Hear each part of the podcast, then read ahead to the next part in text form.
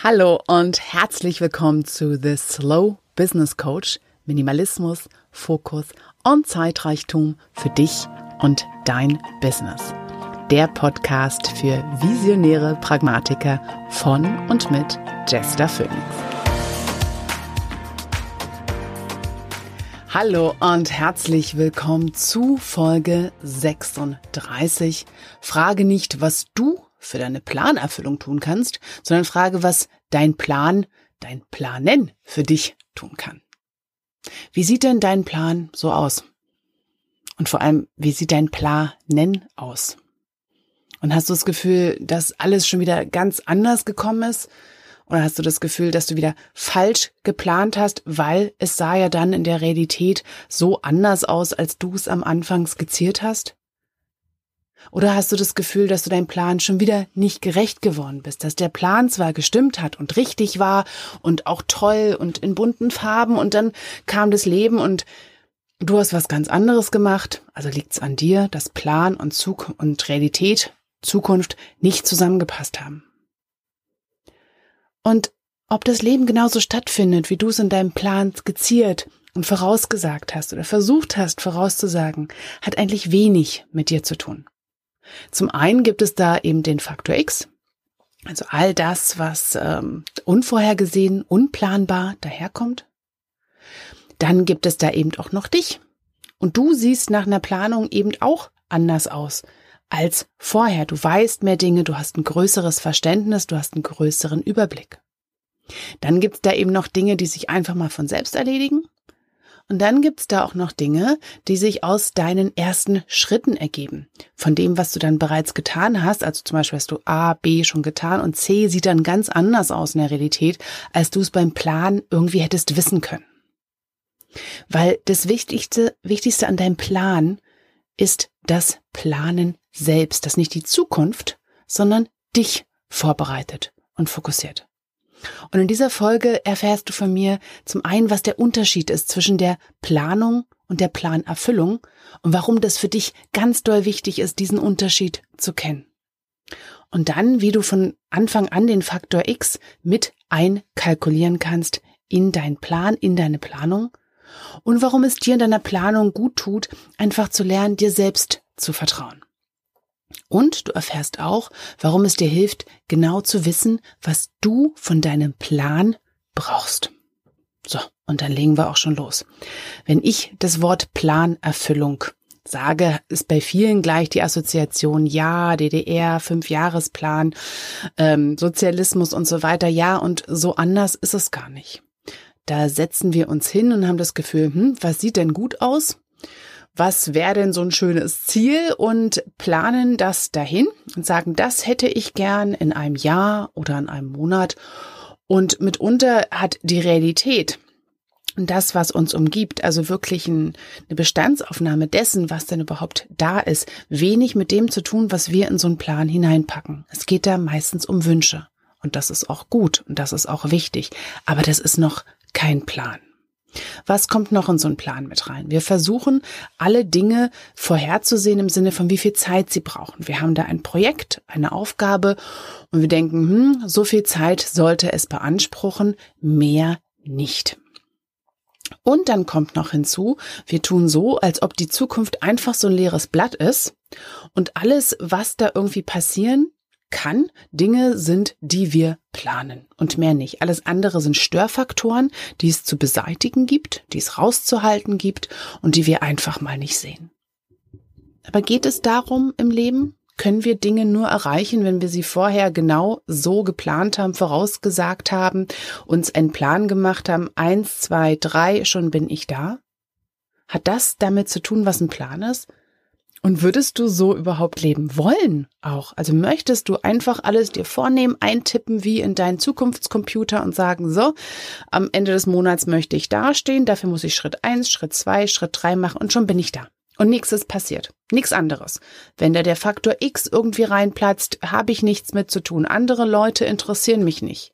Ob ich Lust drauf habe, interessiert mich auch nicht. Natürlich nicht. Weil die Planung, ist dafür da, dich vorzubereiten, was auch immer das heißt. Das kann heißen, dass es dir einen Überblick verschafft, dass du einfach weißt, was alles mit dazugehört, was du mit im Blick behalten solltest. Und der Akt, also der Prozess des Plans selber, macht vor allem etwas mit dir. Er bringt dir etwas bei, er sortiert Dinge von vielen vielleicht und er fokussiert dich eben auch. In einer Planung ist vor allem noch immer eine Entscheidungsfindung. Von all den Dingen, die du tun könntest, worauf fokussierst du dich? Worauf richtest du sozusagen deinen inneren Scheinwerfer? Du könntest viele Dinge tun. Welche möchtest du aber und welche wirst du? Und am besten ist es, für mich finde ich immer wieder, diesen Plan wirklich so detailliert wie möglich zu machen und dann zur Seite zu legen, darauf zu vertrauen, dass du dir das Wichtigste merkst und dann voranzuschreiten. Das ist eine Sache, die für mich funktioniert. Was für dich funktioniert, kann was ganz anderes sein. Aber dieser Planungsprozess, egal was für eine Art Plan bei dir danach hinten rauskommt, hat vor allem das im Sinne, dich vorzubereiten. Und die Planerfüllung dann ist nicht etwas, was du eins zu eins einfach aus dem Plan herausnimmst. Also es ist jedes Mal so, als ob du wie versuchst, so einen Schmetterling einzufangen. Ja, ob du realistisch planst, realistisch im Sinne, wie viel ist überhaupt zu schaffen in so einer Zeit? Woher weißt du, wie lange jede Aufgabe braucht? Woher weißt du, was sonst noch alles reinkommt? Und geht es darum, dass du eben all diese Dinge weißt? Und geht es am Ende des Tages darum zu sagen, so, heute habe ich alles geschafft, was ich mir vorgenommen habe? Ist das wirklich so ein Erfolgsfaktor? Was hast du dann getan? Bist, das, da ist noch nicht drin, wie gut hast du das getan? Wie gut bist du auf andere Dinge flexibel eingegangen, die in deinem Leben daherkamen? Wie gut ging es dir dabei? Und ist es wirklich sozusagen dein Erfolg, dass alles genauso geplant hat, ge alles genauso passiert ist, wie du es geplant hast? Geht es darum überhaupt? Oder geht es vielmehr darum, deinen Tag danach zu bewerten? Hm? Ich war heute fokussiert, ich habe mich auf diese Aufgaben konzentriert, ich habe ihnen so viel wie möglich meiner Energie gegeben. Ich bin mit anderen Dingen, die dahergekommen sind, Faktor X, Unterbrechungen, einfach so agil umgegangen, dass ich sie entweder schnell entscheiden konnte und sagen, davon lasse ich mich jetzt nicht ablenken oder das nehme ich jetzt nach vorne, weil es entspricht meinen Werten. Oder ähm, habe ich mich habe ich mich einfach nur aufgeregt, weil wieder mich etwas gestört hat. Darum geht es. Was für eine Art Qualität an deinem Produkt, an deinem Endprodukt sozusagen, was du mit deiner Arbeit erreicht hast und dem, wie es dir ging und wie es auch anderen ging. Die Qualität deines Lebens, ist doch das, was eigentlich am Ende des Tages von dir bewertet werden würde, was für ein guter Tag war es und hat es nur damit zu tun, ob du deinen Plan erfüllt hast oder nicht. Und eine Frage auch zum Faktor X. Ist ein Faktor X immer wirklich so unbekannt? Es gibt so Dinge, die wissen wir vorher schon, dass die immer wieder reinplatzen können. Zum Beispiel, ja, wenn du kleine Kinder hast, dass die krank werden. Das ist nicht wirklich unvorhergesehen, du weißt halt nur nicht wann, aber sie werden irgendwann krank werden. Oder dass du zum Beispiel eine Chefin, einen Chef hast, die immer wieder zwischendurch reinquatschen, immer wieder irgendwas auf Abruf von dir wollen, dass die Aufgaben, die du dir vornimmst, nicht einfach in einem Stück erfüllen kannst, sondern immer wieder darauf eingehst, dass jemand, die dir übergeordnet sind, in welcher Art und Weise auch immer, dir irgendwie sagen, jetzt das und jetzt jenes und dieses, dass du auf Zuruf arbeiten musst. Dieses auf Zuruf arbeiten müssen, ist da kein Faktor X, das weißt du von vornherein. Das ist deine Situation, genauso wie Kinder, die krank werden können. Oder dass du eben Klienten hast, die nochmal eine Nachfrage haben oder nochmal einen Termin verschieben müssen. Auch das weißt du von vornherein. Auch das sollte in deine Planung mit reinkommen. Diese Dinge und wie du dann damit umgehst. Wann und wie sie passieren, kannst du nicht unbedingt einkalkulieren, aber du kannst einkalkulieren, was du dann in dem Moment dafür tust. Und du kannst auch von vornherein einkalkulieren oder eben mit umgehen, was du ganz allgemein tust. Wenn du zum Beispiel ja kleine Kinder hast, dass du entweder, äh, dass ihr euch als Elternteam das teilt, wer ist wann dran, wer ist sozusagen in Bereitschaft, wenn ein Kind krank wird, oder habt ihr andere Familienmitglieder, Babysitter, die einspringen können. Wie geht ihr dann damit um? Dass es dann nicht das völlig Unerwartete ist, was passiert und euch alles durcheinander wirbelt. Oder bei jemanden, die immer wieder deine Arbeit unterbrechen und von dir erwarten, dass du auf Zuruf arbeitest, auch wenn es vielleicht gar nicht darum geht in deiner Jobbeschreibung, dass du das tust. Führst du da ein Gespräch? Richtest du da feste Zeiten ein? Wie möchtest du da damit umgehen? Oder auch mit Klienten, die vor und zurückspringen.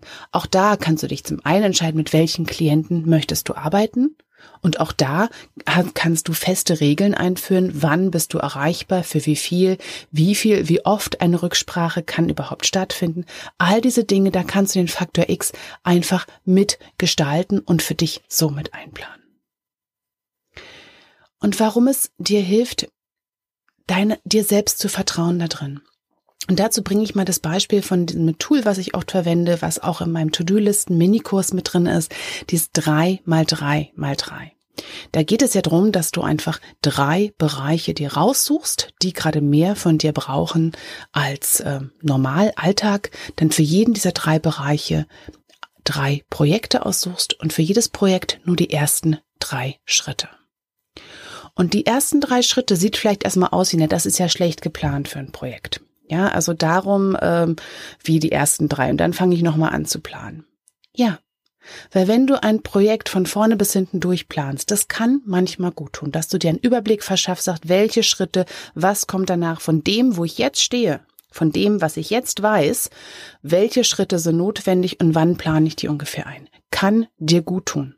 Aber geh nicht unbedingt davon aus, dass es auch so passiert und sei offen für alle Dinge, die zwischendurch kommen, im Guten wie im Schlechten. Und die ersten drei Schritte nur, zum einen hilft dir das überhaupt anzufangen und zum zweiten wirst du nach diesen drei Schritten mehr über das Projekt wissen, das sind die Dinge, die sich ergeben aus den ersten Schritten, da, als als du vorher gewusst hast. Also erst wenn du die ersten drei Schritte gegangen bist, Sag dir dann, was die nächsten sind, weil du wirst wieder älter, schlauer, erfahrener sein und deine Entscheidung ist einfach hier nochmal informierter, ist einfach nochmal wertvoller und aus Erfahrung, als wenn du sozusagen aus dem Blauen komplett weit nach vorne irgendetwas planst was dir dann nicht unbedingt weiterbringt, wenn du dem Stro äh, ganz, ja, also strikt äh, folgst, ohne zu gucken, was ist denn jetzt eigentlich der Status quo? Was ist denn jetzt das, worauf ich reagieren möchte, womit ich umgehen muss? Lern dir zu vertrauen, dass wenn du erstmal drin bist, du wissen wirst, was die nächsten Schritte sind. Das ist ein ganz wichtiger Punkt.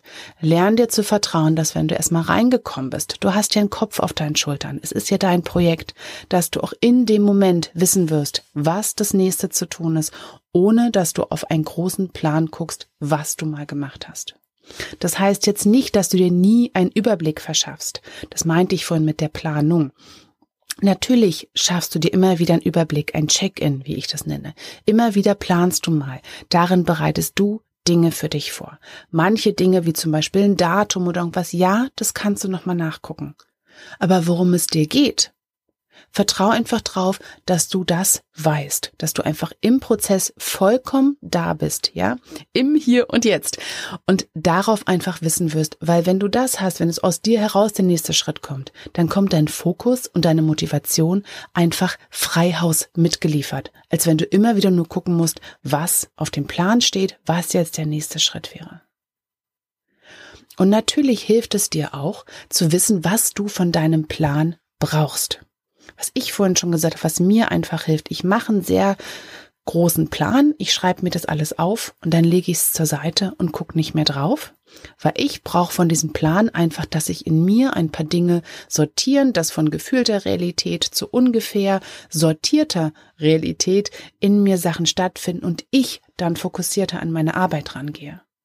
Mir ist es ganz wichtig, dass der Plan für mich keine To-Do-Liste ist, weil ich arbeite am besten aus dem Moment heraus, nicht von irgendwelchen Erwartungen, das muss ich jetzt tun. Ich plane so, ich nutze mein Whiteboard, ich mache mir eine riesengroße Übersicht, bin ganz im Prozess dort, gucke mir das alles an, wischt es weg und fange an. Und vertraue darauf, dass ich weiß, was das nächste ist und bin dann ganz fokussiert dort, habe auch die Motivation, lass mich von nichts ablenken, weil ich konzentriere mich ja auf das, was wichtig ist. Ich kann es ja nirgendwo nochmal nachgucken. Ich trage es ja in mir. Und damit ist mein Filter auch viel, viel stärker für Ablenkungen, die von außen kommen, weil ich guck's nicht nochmal nach. Das ist, was ich brauche. Was brauchst du von deinem Plan?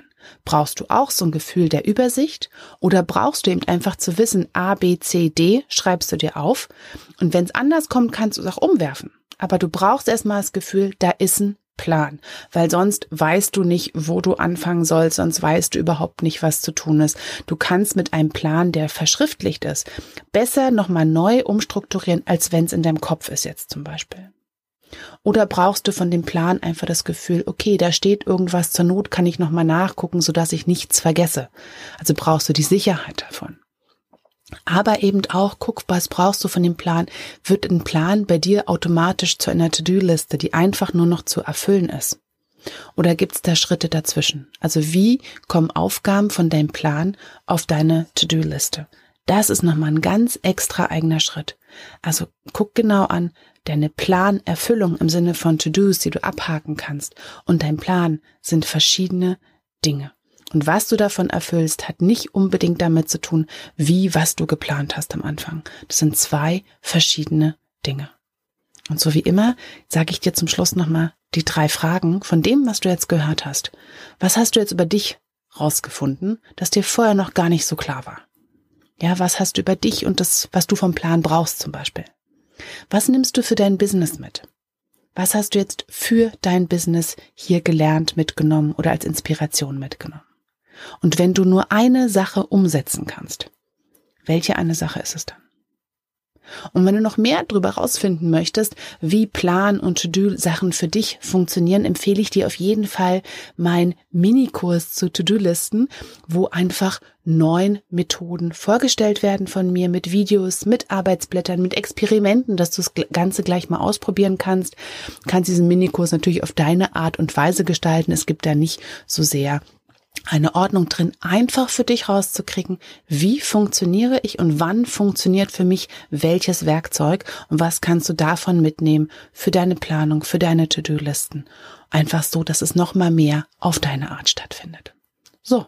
Und das war's auch heute für Folge 36. Ich hoffe, du hast ganz viel für dich mitnehmen können. Ich freue mich immer, wenn ich von dir in welcher Art auch immer zurück höre. Und auch wie jedes Mal bedanke ich mich für, bei dir für deine wertvollste Ressource, die du mir heute hier geschenkt hast, deine Zeit. Und hoffe, wir hören uns auch beim nächsten Mal wieder. Bis dann. Tschüss. Und das war The Slow Business Coach. Minimalismus, Fokus und Zeitreichtum für dich und dein Business. Der Podcast für visionäre Pragmatiker von und mit Jester Phoenix. Und wenn dir diese Episode gefallen hat, dann schreib mir und schenk mir auch gerne ein paar Sternchen bei iTunes. Ich würde mich freuen, dich auch das nächste Mal wieder mit dabei zu haben. Herzliche Grüße und bis bald. Tschüss.